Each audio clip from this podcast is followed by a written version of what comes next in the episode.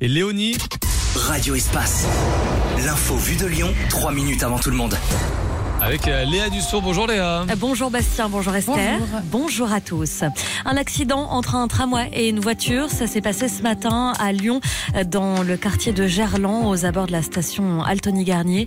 Six personnes ont été blessées, deux se trouvaient dans le tram, quatre dans la voiture.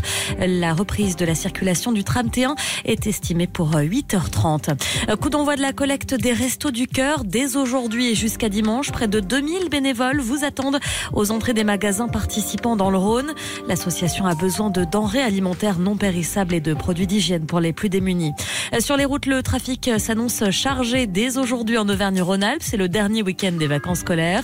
Bison Futé hisse le drapeau orange. Il est conseillé d'éviter l'autoroute A43 entre Lyon et Modane ce soir de 18 à 20h. Ça se complique également. Demain, le trafic est classé orange sur toute la France. Ce sera rouge chez nous dans notre région. Des perturbations sont à prévoir sur la- l'autoroute A6 entre Auxerre et Lyon de 8 à 13h et puis sur la 8 aussi entre Fréjus et l'Italie de 11 à 14h. か。À l'international, ils étaient venus euh, trouver de la nourriture.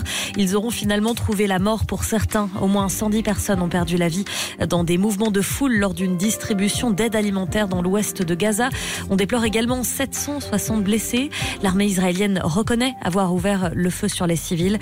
Le Conseil sécuritaire de l'ONU s'est réuni en urgence. Et puis euh, Léa, on ce vendredi, on passe au sport. On parle basket et c'est jour de match pour euh, l'Asvel qui reçoit Milan.